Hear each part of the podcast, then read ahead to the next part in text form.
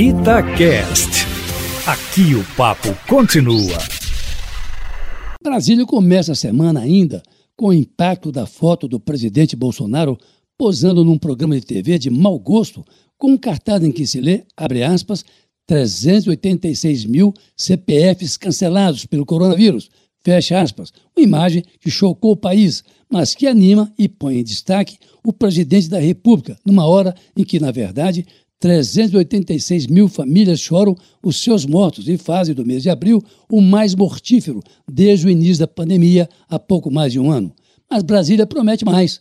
Numa semana em que já amanhã o presidente do Senado, Rodrigo Pacheco, instala a Comissão Parlamentar de Inquérito para apurar as omissões do governo federal no combate à pandemia, essa mesma que já matou mais de 386 mil pessoas e apurar ainda possíveis desvios ou má aplicação dos repasses federais aos estados e municípios para o combate ao coronavírus.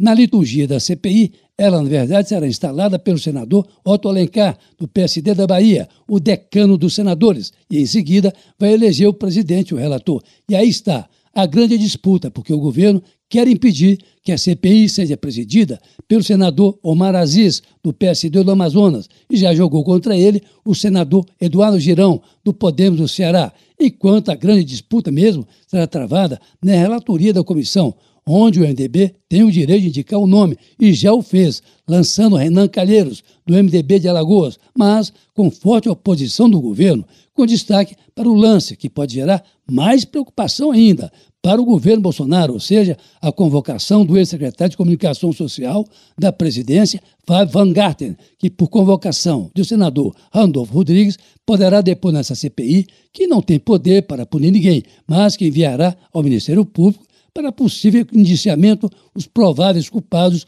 por falhas na condução da pandemia. E qual é a importância da convocação do ex-secretário da Presidência da República, Aline Eustáquio? É que Fábio Van Garten, talvez para blindar o presidente Bolsonaro, responsabilizou o ex-ministro da Saúde, general Eduardo Pazuello, reintegrado agora ao Exército, de ter se atrasado na compra de vacinas, provocando todo esse pandemônio em que vive o país. O ex-secretário seria convocado na condição de testemunha, o que significa dizer que ele não poderá mentir sob pena de cometer crime. Mas os outros ministros da Saúde, como por exemplo Henrique Mandetta, também seriam convocados, além de possíveis governadores e até prefeitos, para que explique, se for o caso, por que não aplicaram no combate à pandemia os repasses financeiros do governo federal. Ou seja, vem tempo ruim aí pela frente para o governo Aline Eustáquio. E aqui vale repetir o axioma tão comum em épocas assim.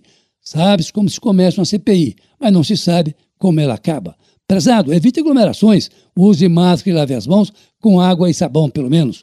Carlos Lindenberg, para a Rádio Tatiaia.